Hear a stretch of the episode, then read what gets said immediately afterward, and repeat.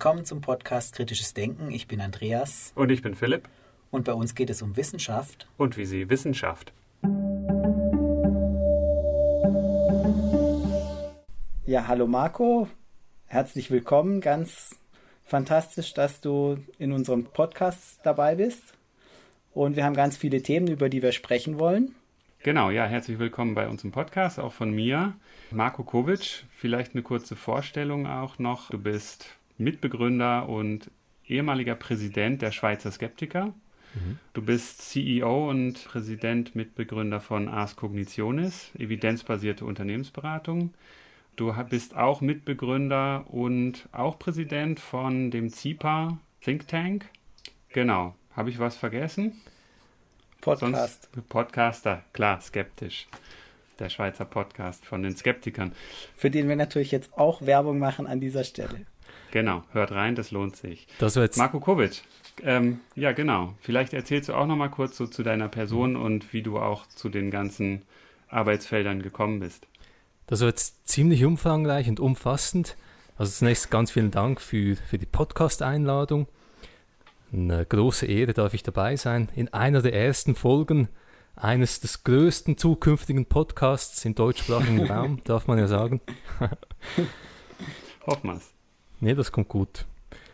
Ja, meine Biografie bei diesen Dingen, die ist nicht so interessant. Also wenn man die Dinge, die du aufgezählt hast, anschaut, das kreist irgendwie alles ums Thema, wie Leute denken, wie man vielleicht nicht immer gut denkt und wie wir das Denken bei Leuten positiv beeinflussen können. Das ist so eine Triebfeder, die ich habe und die lebe ich auf unterschiedlichen Spielplätzen aus. Ja, und auch so in verschiedenen Themenbereichen auch. Ne? Genau. Das ist ja etwas, was spannend ist an dem, wie Menschen, wir denken die ganze Zeit, wir müssen ja denken und wir denken in unterschiedlichen Domänen. Also es gibt Dinge, die wissenschaftlich sind, Dinge, die vielleicht eher praxisorientiert sind, aber überall dreht sich ja in unserem Kopf etwas. Das heißt, überall ist eigentlich die Art und Weise, wie wir denken, ist kritisches Denken, ist Rationalität ziemlich wichtig. Im Idealfall ja. Wie sehr bist du da beeinflusst auch vom, vom Studium? Ja, das mit dem Studium ist eine komische Sache. Ich bin ja, ich sage es ein bisschen schamhaft immer, ich bin Sozialwissenschaftler von der Ausbildung. Und Sozialwissenschaft, das ist ja jetzt so eine weiche Wissenschaft eigentlich und dort geht es nicht immer ganz so kritisch und sachlich zu und her. Und irgendwie kann ich es nicht rekonstruieren. Habe ich es im Studium irgendwie auch kritisch die Dinge hinterfragt oder war das doch ganz was anderes, dieses kritisches Denken? Ich denke, ich sage mal ein bisschen zynisch, manchmal sage ich so, trotz meinem Studium habe ich gelernt, meinem Denken nicht zu vertrauen. So. Aber ist ja auch gerade in Sozialwissenschaften, wo man dann oft Sachen schlechter widerlegen kann, weil man ja viel Möglichkeiten hat, sich auch rauszureden aufgrund der Komplexität. Mhm. Und vielleicht regt einen das ja dann gerade auch an, mhm. Sachen kritisch zu hinterfragen.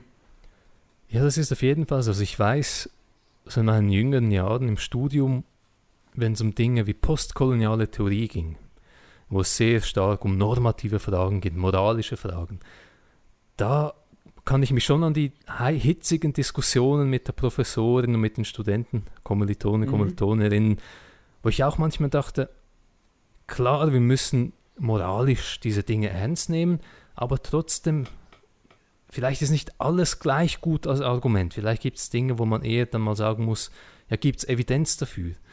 Also solche Themen, die kamen dann schon auf.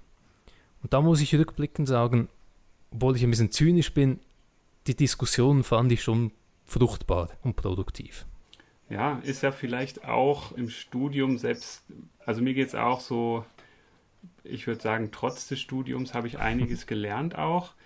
Aber da kommen wir dann vielleicht auch gleich schon so in die Richtung von, von deiner Definition von kritischem Denken als metakognitive Fähigkeit. Es ist ja eine Metafähigkeit, über die Inhalte, die man so im Studium vielleicht verarbeitet, vielleicht dann auch gar nicht so glücklich damit ist, aber die auf der Metaebene dann doch da Einblicke gekriegt und, und Erkenntnisse mhm. rauszieht. Das ist jetzt, glaube ich, nicht mal so sehr auf Studium bezogen oder auf die wissenschaftliche Welt.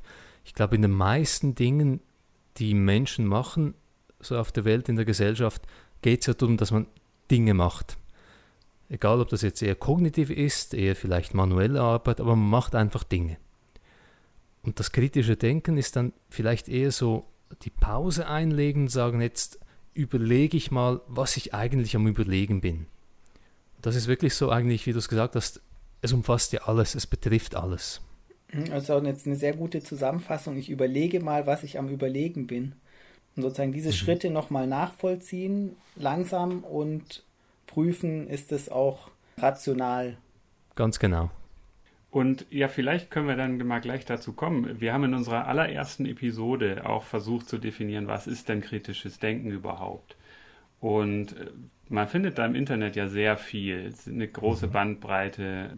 Das kannst du ja vielleicht selber auch nochmal ganz kurz zusammenfassen. Und mhm. Mir hat eigentlich auch am besten oder ich war am zufriedensten mit der, mit der Definition, die ihr oder du auch dann im Namen der Schweizer Skeptiker rausgegeben hast als allgemeingültiger oder auf Englisch, du hast es auf Englisch verfasst, das mhm. Paper. Aber auf Deutsch übersetzt wäre das allgemeingültige Definition von kritischem Denken. Vielleicht kannst du da das einfach nochmal zusammenfassen. Was ist kritisches Denken? Wenn man die Leute mal grundsätzlich fragt, findest du kritisches Denken gut, findest du es wichtig, dann glaube ich, sagen alle Leute ja natürlich.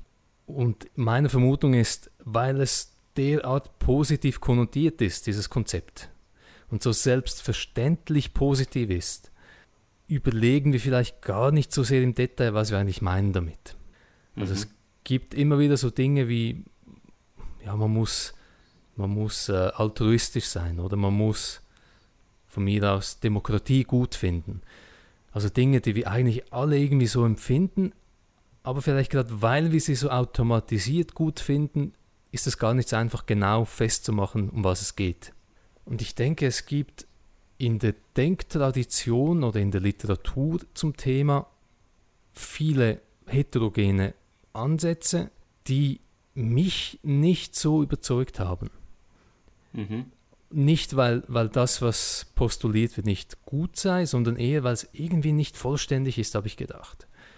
Also natürlich, wenn man beschreibt, man muss die Dinge hinterfragen oder man muss Fragen stellen können, man muss bestimmte Fragen stellen können oder man muss sich selber hinterfragen können.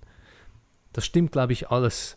Aber so richtig dingfest als Definition habe ich gedacht, es muss doch irgendwie kompakter gehen, es muss ein bisschen konkreter sein. Mhm. Und aus dieser Idee ist dann dieses Diskussionspapier entstanden, so mit dem Versuch, synthetisieren wir mal alles zusammen, was es gibt und komprimieren es auf etwas ganz Kleines, das man so in der Hosentasche mitnehmen kann. Ja, mhm. und also deine, deine Definition kann man vielleicht so in drei Teile nochmal mhm. untergliedern. Zwei, zwei der Teile, also die ersten beiden Grundvoraussetzungen, damit das Denken, was man als kritisches Denken definiert, wirklich, zu, dass es das zum kritischen Denken macht, ist zum einen die Vermeidung von logischen Fehlschlüssen, mhm. also wirklich aus der formalen Logik zu sagen, hier darfst du keine Fehler machen Sonst ist das, was hinten rauskommt, kann kein kritisches Denken sein, weil es ist einfach falsch. Mhm. Der zweite Bereich wäre dann, die, die kognitiven Verzerrungen zu minimieren, die Biases. Und das ist ja schon wieder ein, ein viel offeneres Feld. Das ist oft nicht so ganz klar. Da gibt es die formalen oder auch die informellen kognitiven Verzerrungen. Mhm. Vielleicht kannst du da auch noch mal ein bisschen was zu sagen. Vielleicht ganz allgemein diese drei Punkte bei der vorgeschlagenen Definition. Die sind also vielleicht wirkt das dann auch ein bisschen willkürlich, ja gut, etwas mit Logik, etwas mit diesen Biases und dann noch etwas mit Wahrscheinlichkeiten, warum sollte das denn sein? Und da glaube ich, das sind so drei Dinge, die umfassen im Grunde das Wesentliche, was wir brauchen, wenn wir irgendwie etwas über die Welt denken wollen. Logik, also wenn wir logisch nicht schlüssig argumentieren, dann können wir eigentlich gar nicht sinnvolle Sätze bilden, also gar keine sinnvollen Schlussfolgerungen machen und das ist irgendwie selbstverständlich, dass wir es machen müssen, also logisch argumentieren müssen wir jeden Tag. Nur schon irgendwie, wenn es draußen regnet, ist es ein logischer Schluss, dass ich sage, weil es regnet, brauche ich, brauche ich einen Regenschirm, solche Dinge. Und das zweite mit den Biases geht dann eher auf die Ebene, ja, wie funktioniert denn dieser kognitive Apparat? Bei der Logik kann man sagen, das sind am Schluss irgendwie Regeln, die kann man formalisieren und das ist klar. Und bei den Biases wird es dann interessant, dann geht es wirklich um diesen Computer auf unseren Schultern, um diesen Kopf. Und ich meine, du hast völlig recht, es gibt so viel Forschung in diesem Bereich, bin ich auch aktiv, so viele auch unterschiedliche Meinungen, so viele Ungewissheiten auch. Es ist überhaupt nicht so, dass man jetzt bei jedem einzelnen Bias, den man mal erforscht hätte, sagen kann, den gibt es definitiv und der ist so. Das ist auch so ein Forschungsfeld, das bewegt sich und Dinge werden revidiert. Und man könnte tagelang über alle möglichen Biases reden. Ich denke aber so aus der Vogelperspektive kann man ziemlich sicher, glaube ich, sagen, unser Hirn ist fehleranfällig. Die Art und Weise, wie wir denken, ist oft automatisch, oft intuitiv und bei diesem Automatismen passieren halt Fehler. Mhm. Fehler, die meistens zu guten Ergebnissen führen, weil es irgendwie eine Heuristik ist, es geht schnell und gut genug, aber eben manchmal nicht. Und heute ist die Welt doch ein bisschen komplexer als früher in Afrika in der Savanne. Also unser Hirn ist ja für einfache Umstände evolutionär gemacht und heute leben wir in einer komplexen Welt.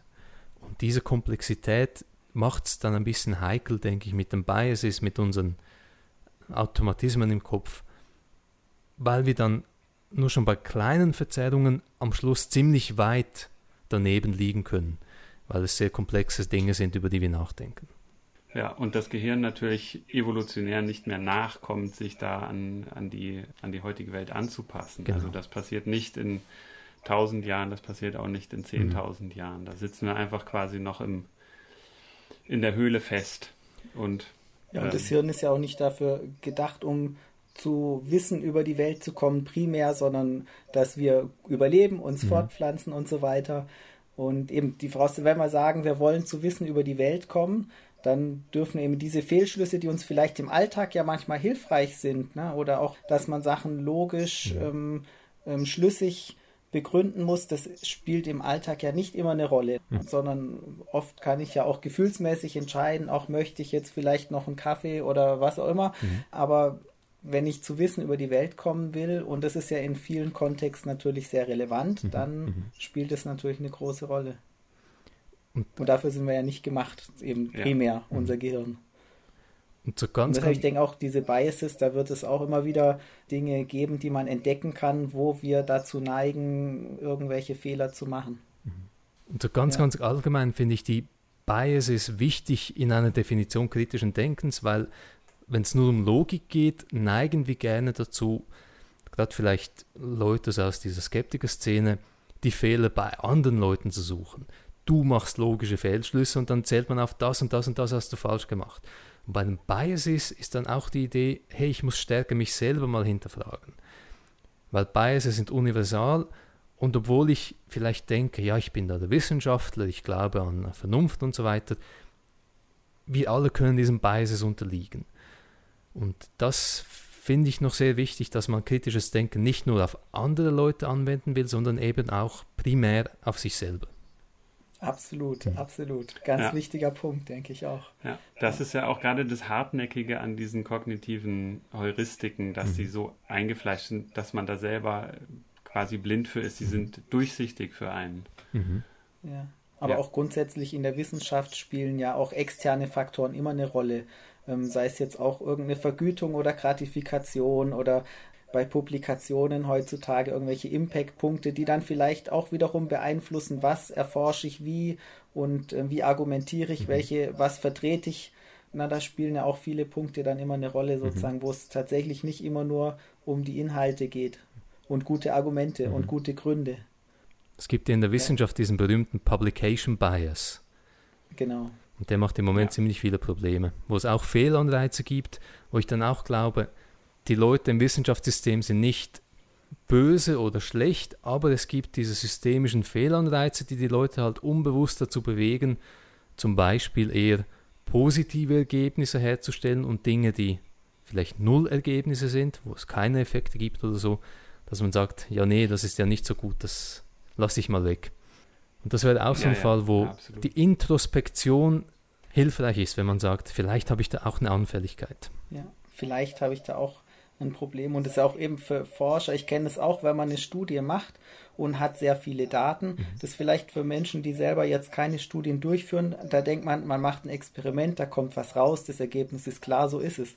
Und oft hat man aber sehr viele Daten, sodass man das Ergebnis durchaus, wenn man sagt, naja, jetzt analysieren wir das mal anders, auch zu einem anderen Resultat kommt oder das auch anders darstellen kann. Mhm. Und da gibt es auch eben sehr häufig die Abweichung von dem ursprünglichen Studienprotokoll und was dann nachher für Ergebnisvariablen mhm. angegeben werden. Das stimmt eben sehr häufig nicht überein und spricht dafür, dass dann auch vielleicht eine Motivation da war, dann doch nicht das Ergebnis zu publizieren, das man ursprünglich messen wollte. Mhm. Und das glaube ich auch, ich finde es ein wichtiger Punkt. Das ist tatsächlich ein großes Problem in der Wissenschaft, ne? dass es da solche Fehlanreize gibt. Mhm. Ja, und diese, diese Selektion oder auch überhaupt das Ausnutzen von diesen sogenannten Forscherfreiheitsgraden. Wann breche ich eine Messreihe ab? Was äh, behandle ich als Ausreißer oder sowas? Das, das passiert oft unbewusst. Mhm. Und manchmal auch im besten Wissen und Gewissen, das Richtige zu tun, verfälscht man doch dann die Daten in die Richtung, die vielleicht auch die, der Erwartung, der eigenen Erwartungen entsprechen. Mhm. Eine Sache, die ich auch bei euch gelesen habe, ist, ihr sprecht von kritischem Denken, aber auch von wissenschaftlichem Denken. Wie, wie sehr überschneiden die sich oder wo unterscheiden sich die beiden Denkarten? Ganz salopp hätte ich jetzt gesagt oder vorgeschlagen, kritisches Denken ist, oder im Idealfall, wissenschaftliches Denken ist immer auch kritisches Denken, aber ergänzt um noch bestimmte Dinge, die irgendwie akademisch, wissenschaftlich dazukommen. Also wenn jetzt jemand zum Beispiel herausfinden will, wirkt ein Medikament, dann sollte die Grundlage kritisches Denken sein, damit man eben zum Beispiel keinen Confirmation Bias hat und so. Und wissenschaftliches Denken wären dann vielleicht so die, ja, die methodischen Zusätze, die man braucht, also dass man weiß, wie mache ich eine Doppelblindstudie zum Beispiel. So würde ich also das sehen. kann man vielleicht sagen, die, das kritische Denken als, als Grundgerüst, um darauf die Wissenschaft als Erkenntnisprozess aufzubauen. Mit all ihren Methodiken und Facetten. Das wäre, denke ich, so das Idealbild. Mhm. Aber wir können auch Wissenschaft haben, so kritisch dann eingeworfen, also wissenschaftlich arbeiten oder zumindest akademisch, ohne wahnsinnig viel kritisches Denken dahinter. Das kann es, glaube ich, auch geben. Jetzt fällt mir bei dem Thema auch noch, das, das liegt mir, es spinnt mir oft im Kopf rum, kritisches Denken, selbst wenn wir jetzt die Definition haben. Und wir haben es ja auch kurz in unserer ersten Episode angesprochen. Wie bringt man Leute dazu, kritisch zu denken? Und da kann man vielleicht auch noch unterscheiden, ganz allgemein, die Allgemeinbevölkerung. Es wäre ja enorm wichtig in einer Demokratie, wo es eigentlich darum geht oder wichtig ist, mündige, entscheidungsfähige Bürger zu haben, die mhm. kritisch denken können. Aber man kann das dann auch durchspielen in der Schule. Wie wichtig ist es für, für, ein, für ein Grundschulkind, mhm. kritisch denken zu lernen oder überhaupt ein kritischer Denker zu werden? Und dann kann man weitergehen, das bis äh, hochspinnen, bis in die Hochschule. Wie bringt man Studierenden kritisches mhm. Denken bei? Weil es ist ja schon so, dass durch die Bank in, in allen Universitäten wird laut danach gerufen, die Studierenden müssen als Ziel kritische Denker werden. Mhm. Wie genau das passieren soll, wird nie genau gesagt und meiner Meinung nach ist es, weil man einfach keine Hand, das Handwerkszeug noch gar nicht versteht, wie, mhm. wie man Leuten kritisches Denken beibringt. Vielleicht kannst du da noch was zu sagen, was mhm. du darüber denkst. Das ist natürlich die Million-Dollar-Question. Wie, ja. wie schafft man es? Mal schnell eingeworfen. Ich denke, das Stichwort Schule ist wichtig. Genau mit dieser Frage setze ich mich in der letzten Zeit immer intensiver auseinander und ich tendiere langsam dazu zu sagen, der, die effektivste Intervention dürfte wahrscheinlich sein, in der Volksschule systematisch kritisches Denken zu vermitteln. In der Praxis merken wir es jetzt zum Beispiel bei uns in der Beratungsbude, dass man auch auf fruchtbaren Boden stoßen kann, bei Erwachsenen, eben Unternehmen oder so, aber das braucht schon verdammt viel Energie. Also irgendwie Leute dazu zu bringen, über das Denken zu denken und vielleicht in Erwägung zu ziehen, dass sie selber bessere Entscheidungen treffen könnten, würden sie denn ein bisschen kritischer denken, das ist irgendwie schwierig im, im höheren Alter, denke ich.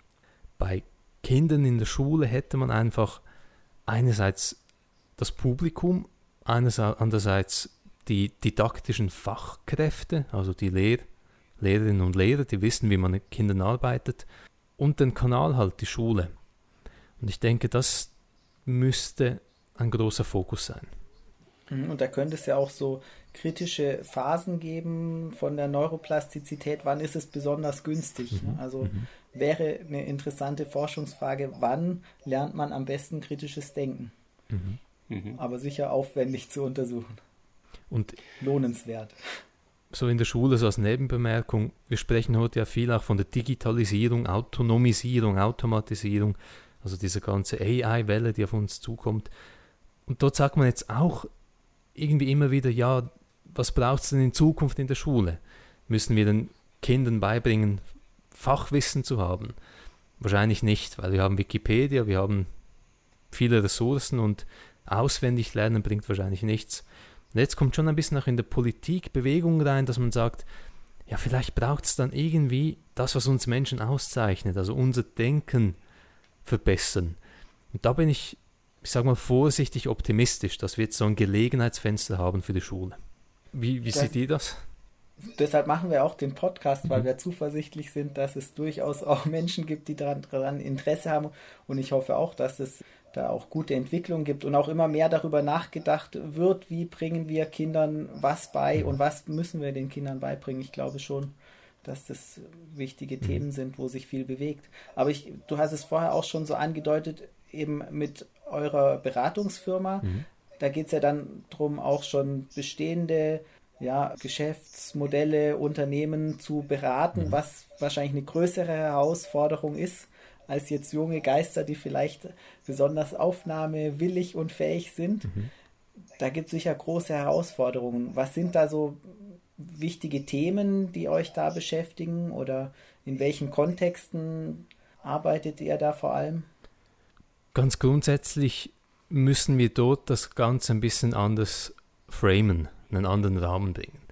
Wenn wir einfach sagen würden, ja, wir machen kritisches Denken und wir bringen euch das bei oder so, das funktioniert nicht, weil erwachsene Leute haben das nicht gern und ich hätte es wahrscheinlich selber auch nicht gern. Also wenn jemand kommt und sagt, du denkst nicht gut und ich bringe dir bei zu denken. Mhm. Mhm. Und bei uns geht es dann mehr um die, die Anwendung. Also was machen wir eigentlich mit unserem Denken? Wir denken ja nicht einfach so über die Welt den schönen ganzen Tag lang, sondern wir machen auch Dinge, wir treffen Entscheidungen. Und dort funktioniert es dann, wenn man sagt, Entscheidungen sind wichtig, viele Menschen treffen viele Entscheidungen jeden Tag. Und wenn man ein bisschen vorsichtiger ausgedrückt rationaler ist, können die Entscheidungen bessere Outcomes haben. Und das kommt als Message dann gut an. Also man muss aufpassen, dass man nicht arrogant wirkt mhm. und sagt, ihr denkt falsch, sondern mhm. wirklich das gut verkauft. Was bei den Projekten, die wir so am Aufgleisen sind und machen sind, dazu kommt, es geht oft dann nicht direkt um die Auftraggeber, sondern um ein Publikum, um Stakeholder von diesen Auftraggebern. Also wir sind zum Beispiel auch viel mit der öffentlichen Hand unterwegs, mit dem Staat. Und dort geht es dann darum, dass man zum Beispiel bei der Risikowahrnehmung verstehen will, wie nimmt die Bevölkerung die Risiken von zum Beispiel neuen Techno Technologien wahr. Und dann ist es natürlich relativ unproblematisch. Dann geht es nicht um die Leute selber, sondern um andere Leute und über die Irrationalität anderer Leute kann man immer, immer reden. Hast du da gute Beispiele, wie jetzt zum Beispiel man solche Anreize setzt in Kontexten? Sind es zum Beispiel auch Themen wie Verkehr, Infrastruktur mhm. oder worum kann es da gehen? Beim Thema Verkehr sind wir intensiv dran in unterschiedlichen Gebieten. Ein Thema ist sind autonome Autos, selbstfahrende Autos. Mhm. Neue Technologie wird immer ausgereifter, wird wahrscheinlich in den nächsten fünf Jahren langsam Einzug finden im Alltag. Und hier gibt es dann viele Fragen zur Technologie selber, aber auch zur Akzeptanz. Wie sehen Leute die Technologie? Wie sehen sie die Risiken ein und warum sehen sie die Risiken, wie sie sie sehen? Und dort sind wir eigentlich dran, die Ergebnisse, die es dann geben wird und so publizieren wir, aber dort sieht man dann auch, die Risikowahrnehmung von Menschen, wenn es um diese Technologie geht, ist oft sehr subjektiv und verzerrt. Also man hat Angst zum Beispiel vor der Technologie, weil man gewisse Bilder im Kopf hat, den Terminator zum Beispiel. Also wenn man Angst hat vor Dingen, die nicht realistisch sind, macht man doch irgendwie die Verknüpfung zum Thema, das man unmittelbar vor sich hat oder zur Technologie, solche Dinge. Und was uns dann noch interessiert, wenn wir jetzt sehen, aha, Leute, das ist eine Hypothese, die wir noch testen wollen, Leute, die das Leben lang Auto gefahren sind, die einen starken Bezug haben persönlich, dass die dann ablehnender sind gegen die Technologie, weil sie es mhm. unnatürlich empfinden. Wie kann man mit diesen Leuten ins Gespräch kommen? Wie könnte man kommunizieren, damit diese subjektiven Ängste ein bisschen abgebaut werden? Da geht es dann auch um wieder um das Framing, wie kann man die Message so rüberbringen, dass ich sag mal die, die Reaktanz, also die irrationale Abwehrhaltung ein bisschen umgangen wird. Also mhm. Irrational ist ja dann die ablehnende Haltung. Ich habe das auch schon erlebt, dass viele sagen, naja, mit selbstfahrenden Autos, das finde ich gefährlich. Ist es dann irrational, wenn man sagen kann, dass im Grunde selbstfahrende Autos weniger Unfälle machen als von Personen gesteuerte Fahrzeuge? Ne? Dann müsste man sagen, eigentlich ist es ja irrational, mhm. weil wir könnten uns allen ja was Gutes tun, wenn wir nicht selber fahren würden. Mhm. Das ist ein zentraler Gut, Punkt, diese Base Rate. Genau. Mhm. Da, da, kommen dann aber natürlich auch diese Effekte rein. Klar, ich kann, ich kann sagen, wenn autonome Autos auf die Straßen kommen, dann geht die Unfallzahl runter. Mhm. Aber natürlich wird der Einzelne sagen, ja, aber wenn ich fahre, ist es doch sicherer. Das ist ja auch derselbe Effekt, wie das, dass 90 Prozent aller Autofahrer sagen, sie fahren mhm. besser als der Durchschnitt und mhm. sicherer als der Durchschnitt. Das ist auch eben intrinsisch so ein Bias, der ist da drin. Da können wir vielleicht jetzt nochmal auch drauf zu sprechen kommen. Zwei der Methoden, wenn man so will, in Anführungsstrichen, die ihr anwendet. Mhm.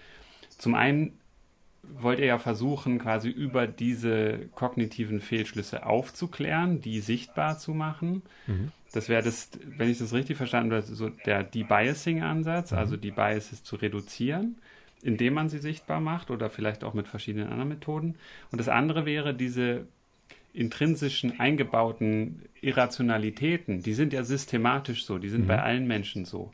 Das heißt, man kann sie zum Besseren hin ausnutzen. Das wäre das Nudging, also so das Anstoßen. Mhm. Man weiß, der Mensch reagiert bei Situation A mit Reaktion B. Dann verändere ich das, die Situation dahingehend, dass ich weiß, er wird dann eher Situation C oder Reaktion C wählen, was dann einen besseren Outcome bedeutet. Mhm. Wie wendet ihr das so dann im, im Alltag an? Wir würden am liebsten natürlich nur Debiasing machen, weil Debiasing mhm. ist eigentlich das, was uns rationaler macht. Das Problem mit Debiasing ist, es braucht Zeit, es braucht Energie, es braucht Geduld und das kann man nicht immer machen. Gerade beim Thema Verkehr, wenn wir da bei diesem Beispiel bleiben, Leute, die Auto fahren, die fahren meistens automatisiert Auto und wenn man jetzt sagt, hier haben wir eine Straße, da passieren ein bisschen viele Unfälle, die Leute sind zu schnell, wie bringe ich die Autofahrer dazu, ein bisschen langsamer zu fahren. Das wäre natürlich jetzt schön, wenn man all die hunderte oder tausende Leute, die Auto fahren auf dieser Straße jeden Tag, auf die Seite nimmt und ein bisschen Debiasing macht. Ist aber natürlich völlig unrealistisch. Was man dann machen kann als Kompromiss, okay, ich kann nicht alle Personen rationaler machen, in Anführungszeichen, dann nutze ich die Irrationalität aus dann verändere ich den Kontext, die Straße zum Beispiel, ganz leicht so, dass die Leute von sich aus reagieren, wie man will, dass sie reagieren. Dass sie zum Beispiel ein bisschen langsamer werden. Also sind eigentlich diese zwei Kontexte, die man hat. Viele Leute, die in einem einfachen Kontext abgegrenzt immer eine gleiche Entscheidung treffen, die man dann mit kleinen Reizen positiv beeinflussen kann. Und der zweite Kontext für Debiasing wäre weniger Leute, wo man sich Zeit nimmt und aktiv daran arbeitet, zum Beispiel für die eigenen Biases sensibilisiert zu sein. Wir sind aber dran, Tools zu entwickeln, und hier machen wir eine Studie die nächste Woche, Tools zu entwickeln, die Debiasing-Effekte haben, die aber sehr, sehr einfach sind. Weil Debiasing bringt auch nichts, wenn man sagt, ja, wir müssen einen Workshop machen zwei Tage lang. Das ist auch, ja. bringt ja den meisten Leuten nichts. Ja. Und mit diesen Tools wollen wir dann kleine Debiasing-Maßnahmen entwickeln, die sehr unkompliziert sind und möglichst viel, so Pareto-mäßig, möglichst einen großen Effekt haben. mhm. und was wir konkret machen wollen. Und ich weiß nicht, ob ich das in diesem Diskussionspapier zum kritischen Denken drin hatte, dass man zum Beispiel sich zwei Fragen stellt, wenn man eine Schlussfolgerung trifft, wie sicher bin ich mir von 0 bis 1 oder 0 bis 100 Prozent und warum. Also dass man mhm. mit diesen zwei Fragen quasi einen Trigger hätte, die uns dazu bewegen, aus dem schnellen Denken ins langsame Denken zu gelangen und nochmal zu reflektieren. Und da wollen wir sehen, wie effektiv das ist. Okay. Mhm, mhm. Ist, eine, ist eine schön einfache Intervention. Das klingt nach einer sehr guten Idee. Mhm. Gut, und ein, eine Methode kann man als gutes Beispiel auch die Piloten nehmen. Ein Pilot, das ist eine Situation, der muss, der muss ein Flugzeug fliegen mit 500 Passagieren drin und das ist eine sehr wichtige Situation. Der darf keine Fehler machen. Ein Pilot darf sie einfach keine Fehler machen und auch in der Führung des Flugzeugs und auch in der ganzen Mechanik und Physik, da darf nichts daneben gehen. Das heißt, ein Hilfsmittel, was da gang und gäbe ist eigentlich in den, in den Cockpits aller Flugzeuge, ist diese Checklisten. Mhm. Dass ein Pilot jeden, vor jedem Flug immer wieder die gleiche Checkliste durchgeht und wirklich von A nach Z durchgeht. Das mhm. ist so, okay, check. Und dann der, der Co-Pilot das gleiche nochmal. Mhm. Ich weiß nicht genau, wie es in Cockpits abgeht. Aber das Prinzip ist, dass man das quasi die, die Denkstruktur externalisiert und formalisiert, dass da keine Fehler mehr passieren können. Mhm. Und da kann man vielleicht allgemein das als dieses Hilfsmittel und ihr nennt das ja auch kognitive Hilfsmittel, mhm. diese Checklisten als ja, so als ganz einfache Methode, um sein Denken ein bisschen kritischer zu machen oder vielleicht auch weniger fehleranfällig. Das ist das eine. Habt ihr mhm. da noch mehr so vielleicht auch Tipps für, für die Zuhörer und Zuhörerinnen? Wie kann man mit einfachen Mitteln kritischer denken? So ein Beispiel, das, das ich bei mir selber ein bisschen anwende, wenn es um Online-Shopping geht.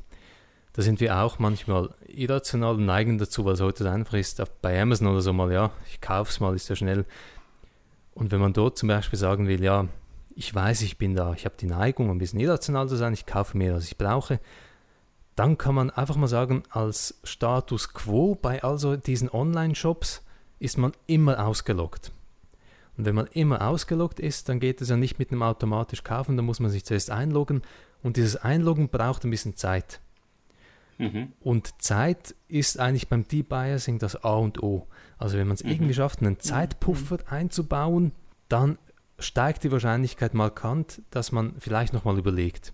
Das heißt, wenn man bei ja. Zalando oder so zu viele Sachen kauft, die man eigentlich nicht braucht, einfach mal ausgelockt sein und dann ist die Wahrscheinlichkeit ein bisschen tiefer, dass man aus dem Affekt heraus sich Zeugs kauft. Mhm. Also Auf der anderen Seite ist man natürlich dem ganzen breiten Spektrum ausgeliefert von Leuten, die zum Beispiel jetzt bei Amazon oder Zalando arbeiten, die einem das möglichst einfach machen mhm. wollen. One-Click.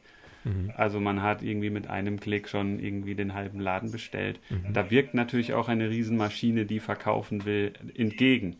Also, mhm. ja. Aber ist ja ein guter Trick zu sagen, ja. ich logge mich aus ja. und mache dieses Spiel nicht mit, es geht ganz einfach, sondern ich lege mir Steine in den Weg. Ja. Oder so eine Art Stimuluskontrolle, wenn man mhm. sagt, naja, ich weiß, ich zum Beispiel, ich nehme rasch zu, ich kaufe mir jetzt nicht gleich irgendwie die 200 Gramm Tafel Schokolade und lege sie mir auf den Tisch, sondern die lege ich in den Keller und dann muss ich erst die Treppe runtergehen. Mhm. Ja. Oder bei größeren Entscheidungen sagt man ja auch, man muss, man muss drüber schlafen. Mhm. Einfach diese ja. Zeit, die vergeht. Etwas, was wir auch dran sind, oder eine Vorbemerkung beim Einkaufen, finde ich auch immer lustig. Also einkaufen sollte man eigentlich nie, wenn man Hunger hat, wenn man hungrig ist, sondern ja, wenn man satt ist. Idee, ja. Und am besten sollte man vorher wirklich mal aufschreiben, was will ich einkaufen. Ich merke es bei mir, das ist total schlimm. Ich gehe in den Laden, will irgendwie Nudeln kaufen oder so und am Schluss sehe ich noch fünf andere Dinge, wo ich sage, kann ich ja vielleicht auch noch brauchen. Das ist ja ganz prominent im Ikea zum Beispiel. Das ist ein so ein richtiges Labyrinth, Beispiel, dass wir möglichst viele Dinge sehen. Also so, das ist so der Mere Exposure Bias oder Effekt. Wenn wir Dinge sehen, ja. steigt einfach unsere positive Haltung zum, zum Ding und dann kaufen wir es am Schluss. Und was wir auch testen werden, so als Werkzeug, als kognitive Hilfsmittel, den Leuten näher bringen, wieder mehr zu schreiben von Hand.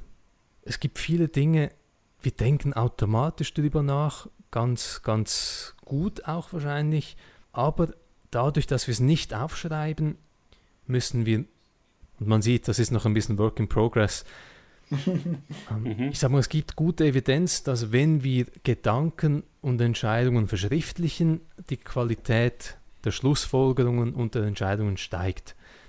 Weil wir nur schon beim Schreiben uns nochmal bewusst machen müssen, was, was ist, über was denken wir jetzt wirklich nach. Und von Hand schreiben ist offenbar sogar besser als auf dem Computer schreiben, weil wir von Hand viel weniger schreiben können. Und da müssen wir bewusst schon selektieren und sehr aktiv Dinge machen. Und am Computer läuft es ja irgendwie automatisch. Das finde ich sehr erfreulich, wenn das so ist. Hm. Dann habe ich ein gutes Argument. Ich schreibe auch sehr viel von Hand auf und komme mir dann immer etwas altmodisch vor. Nein, das ist ja eigentlich auch ganz natürlich und nicht überraschend. Wie die meisten dieser Dinge.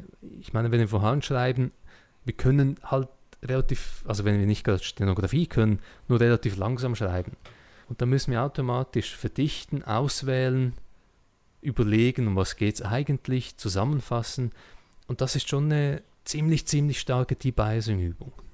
Und es ist auch, glaube ich, zum Einprägen. Es ist ja auch so mit so ein haptisches Erlebnis, mhm. diese Kombination aus dem visuellen, motorischen, mhm. das Schriftbild. Ich habe das Gefühl, ich kann mir die Sachen auch besser merken, die ich von Hand geschrieben habe, besser als wenn ich es jetzt am Computer getippt habe. Mhm. mhm. Und was bei Debiasing auch noch gut zu funktionieren scheint, wenn man sich einfach mal fragt, was wäre, wenn das Gegenteil zutrifft? Consider the opposite. Also wenn ich weiß, okay, das ist so, ich bin überzeugt, aber was wäre, wenn genau das Gegenteil stimmt? Im medizinischen Kontext wird das oft empfohlen. Wenn man eine mhm. Diagnose stellt und sehr überzeugt ist davon, dass man vielleicht doch noch eine Minute sich Zeit nimmt und eine andere mögliche Diagnose, die vielleicht das Gegenteil meiner Diagnose ist, auch nochmal durch den Kopf gehen lässt.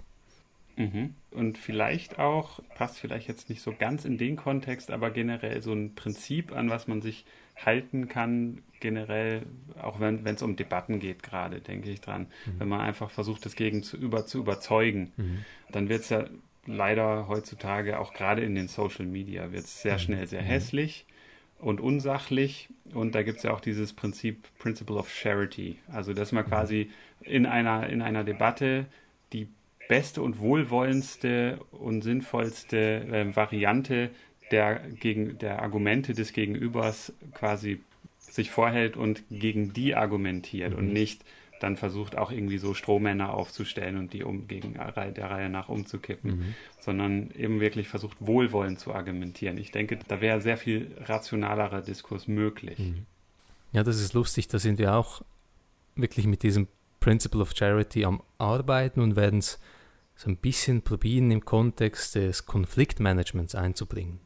Mhm. Bei Konflikten mhm. geht es ja eben genau darum, dass man oft irgendwie gegen das Gegenüber punkten will. Man findet, ja, ich habe Recht, du hast Unrecht. Und dann deutet man alles auf die schlimmstmögliche Art. Und dann ja. ist das wie eine Spirale und dann wird es immer schlimmer und es eskaliert. Und da denken wir auch, wenn man sich mal überlegt, was wäre, wenn das, was das Gegenüber sagt, möglichst positiv gemeint ist? Wie würde ich es dann sehen? Und da glauben ja. wir auch, das kann sehr, sehr gute Effekte haben. Das heißt, so, so, das nimmt ja auch dann so in den, mhm. ins Repertoire der Beratungsinhalte mhm. auf. Wir framen es so ein bisschen als Übersetzungsfehler. Aha. Das Konzept kommt also aus der Linguistik oder aus der Sprachphilosophie. Und das ist eigentlich sehr schön, weil die Leute können sich dann intuitiv doch vorstellen, wenn man sagt, es muss möglich sein, dass das, was für mich völlig irrational und blöd und dumm scheint, vielleicht nicht irrational und blöd und dumm ist, sondern dass irgendwo in der Übersetzung von dem, was gesagt werden wollte und von dem, was ich wahrnehme, ein Fehler passiert ist. Und wenn die Leute ja. dann jeweils sagen, ja nein, ich verstehe doch, was da läuft, dann bringen wir gerne das Beispiel von so einer Übersetzungs-App. Also wenn man zum Beispiel sagt, ja, ihr seid auf der Straße unterwegs und eine Frau aus China, eine Chinesin, hält euch an und will etwas von euch, Sie spricht nur Chinesisch, nur Deutsch. Was macht man? Ja, man nimmt Google Translate. Dann schreibt die Frau etwas in Chinesisch rein und dann wird es übersetzt und die Übersetzung ist, ich spreche kein Chinesisch. Und das ist ja irgendwie irrational. Wir wissen, die Frau spricht Chinesisch, sie hat ja Chinesisch ausgewählt und sie sagt, sie spricht nicht Chinesisch, geht ja nicht auf. Und dann mhm. würden wir ganz automatisch sagen, das wird in der Übersetzung irgendwie ein Fehler drin sein. Obwohl es irrational wirkt, die Frau ist wahrscheinlich nicht irrational, sondern die Übersetzung ist fehlerhaft. Mhm. Und wenn man diese Metapher so überträgt auf den Alltag, auf Konflikte zum Beispiel, dann tauen die Leute doch auf, merken wir und sagen, ja doch, das stimmt eigentlich. Auch wenn wir die gleiche Sprache sprechen, wir müssen doch die Intentionen, die wir haben, versuchen zu übersetzen, zu interpretieren und da können Fehler passieren. Also ich bin ganz, ganz großer Fan dieses Prinzip des Wohlwollens. Mhm. Ich habe auch noch eine Frage und zwar äh, so zum Ablauf, wenn ihr so eher so eine klassische Beratung macht. Mhm. Macht ihr dann im Anschluss, ein Jahr später, einen Monat später, fünf Jahre später oder sowas, oder ist es geplant, das dann auch noch irgendwie zu evaluieren, wie groß der Effekt gewesen ist? Das ist natürlich, mhm. nehme ich mal an, wahnsinnig schwer, überhaupt sowas zu messen. Mhm. Aber unternehmt ihr da irgendwie Anstrengungen, das zu quantifizieren, um das auch äh, laufend zu verbessern, diesen Prozess?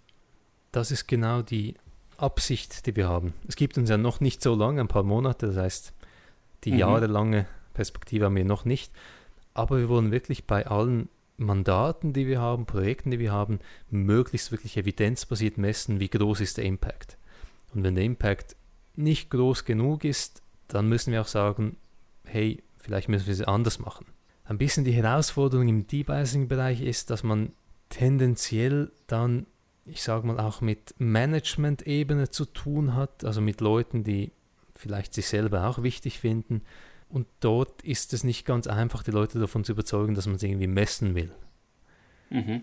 Ja, also die Leute finden, ja, ich werde beobachtet, was auch immer, gläserne Bürger und so weiter. Da mhm. sind wir noch am Formate, am Evaluieren, am Überlegen, was könnte man am besten machen. In mhm. gewissen Kontexten, wo wir eher Forschungsprojekte aufgleisen, Dort wird es einfacher sein. Also im Gesundheitsbereich zum Beispiel wollen wir etwas zu Antibiotika-Verschreibungen machen. Antibiotika werden ein bisschen zu viel verschrieben und das kann dann Resistenzen bei Bakterien hervor hervorrufen. Und wir wollen probieren, Maßnahmen zu erarbeiten, damit zum Beispiel Hausärzte ein bisschen weniger oft Antibiotika verschreiben, also vor allem dann, wenn es wirklich nötig ist, verschreiben. Und dort wäre es natürlich im Forschungsdesign drin, dass man wissen will, wie gut funktioniert es und wie lang funktioniert es. Ja, da vielleicht noch kurz als Anekdote, das habe ich vorgestern in einer großen Schweizer Tageszeitung in der Blick mhm. gelesen, große Titel, Schlagzeile, Homöopathie wirkt nicht, ist auch teurer als äh, traditionelle mhm. oder Schulmedizin. Was wird da passieren? Wird das Konsequenzen haben? Und wenn nein, warum nicht? Ja, das ist ein ziemlich leidiges Thema und ziemlich absurd. Ein, ein, ich finde es wirklich so ein Standfleck für die Schweiz. Es gab ja in der Schweiz 2009 diese Volksinitiative. Und Volksinitiativen in der Schweiz sind eigentlich noch recht cool. Da können 100.000 Leute eine Petition unterschreiben, wir wollen die Verfassung so und so ändern. Ergänzen, Dinge rausnehmen, man kann alles machen. Und das kam zustande da wurde abgestimmt und es wurde angenommen. Und jetzt steht in der Schweizer Verfassung, der Bundesrat, also die Regierung und die Kantone, werden in Deutschland die Länder, die müssen die Komplementärmedizin angemessen berücksichtigen. Was genau das bedeutet, steht nicht drin, aber berücksichtigen, okay. Was gemacht wurde, ist jetzt leider, dass gewisse komplementärmedizinische Verfahren in die obligatorische Krankenversicherung reingenommen wurden und zwar, und hier kommt das Absurde rein, obwohl in der Evaluation vor dieser Entscheidung auch die Regierung, der Bundesrat ganz explizit festgestellt hat, es wirkt nicht. Also obwohl kein Wirkungsnachweis vorhanden ist, nehmen wir diese Methoden mit rein. Und hier hat wirklich die Rationalität, die Wissenschaft, Wissenschaftlichkeit vor der Lobbykraft dieser Komplementärmedizin kapituliert. Und das finde ich total schade. Ja, das ist, glaube ich, so ein klassischer Fall, wie wir vorhin ja auch schon angesprochen haben. In einer Demokratie, zum Funktionieren von der Demokratie mhm. ist es wichtig, dass die Menschen rational auch Entscheidungen treffen können, mhm. zumindest evaluieren können. Und gut informiert sind und es natürlich ja. bei vielen Themen auch schwierig, entsprechend gut mhm. zu informieren oder gut informiert zu sein. Da geht mir ja auch so, ich kann auch nicht zu ja. jedem Thema gut informiert sein. Oder zumindest auf der anderen Seite eine gewisse Immunität gegen Missinformationen Mhm. haben oder Ja, gegen zu ja. viel Beeinflussung von außen. Die allermeisten Leute in der Schweiz interessiert das Thema eigentlich nicht so wahnsinnig. Die arbeiten dann auch, denke ich, einfach mit Heuristiken. Ah ja, es gibt diese Schulmedizin in Anführungszeichen, dann gibt es diese Komplementärmedizin. Ja, ja, dann ist die Wahrheit schon irgendwo in der Mitte, das passt schon. Mhm. Also so ist, glaube ich, die Grundeinstellung. Es ist ja oft auch so, dass irgendwo der, der Mittelweg der, der Goldweg Mhm. äh, ist und, und die Extreme dann vielleicht wahrscheinlich eher falsch sind. Mhm. Aber ja, in dem Fall, naja, ist meiner Meinung nach, wäre es eher ein ganz klarer Fall. Und eigentlich auch Sache der Wissenschaft. Aber wenn dann hat natürlich das Volk, was in eine direkte Demokratie, das ist eine wunderbare Sache, Mhm. wenn die teilnehmenden Bürger da auch auf der richtigen Basis die Entscheidungen treffen. Mhm. Ja, mehr kritisches Denken. Genau. Ja, super. Ich finde, zu dem Thema kritisches Denken haben wir jetzt echt viel gehört und super spannend auch, wie er das umsetzt in der Firma und auch in der Beratung und wirklich sehr interessant und lobenswert. Auf jeden Fall. Auf jeden Fall. Also evidenzbasiertes, egal was, ist eigentlich in den meisten Fällen wünschenswert und auch in solchen Bereichen Mhm. in der öffentlichen Hand auf jeden Fall wünschenswert. Also auch von, von unserer Seite alles Gute für die Arbeit. Vielen Dank. Zum Abschluss Ja. so ein kleiner Spruch, den ich manchmal bringe und der weckt in den Leuten ein bisschen was. Wenn man irgendetwas machen kann, von all den Dingen auf der Welt, die wir machen können, was sollte man tun? Was bringt am meisten? Und wahrscheinlich, was wirklich am meisten bringt, ist, wenn wir versuchen, unser Denken zu verbessern. Weil das beeinflusst einfach alles andere, was wir machen können. Es gibt keine bessere Investition unserer Zeit, Energie, Leidenschaft als das kritische Denken. Da bin ich recht überzeugt. Da sind wir, glaube ich, ganz deiner Meinung. Super. Das ist ein hervorragendes Schlusswort. Vielen Dank fürs Zuhören. Wir hoffen, der Podcast hat euch gefallen. Empfehlt uns weiter, liked uns auf Facebook, folgt uns auf Twitter.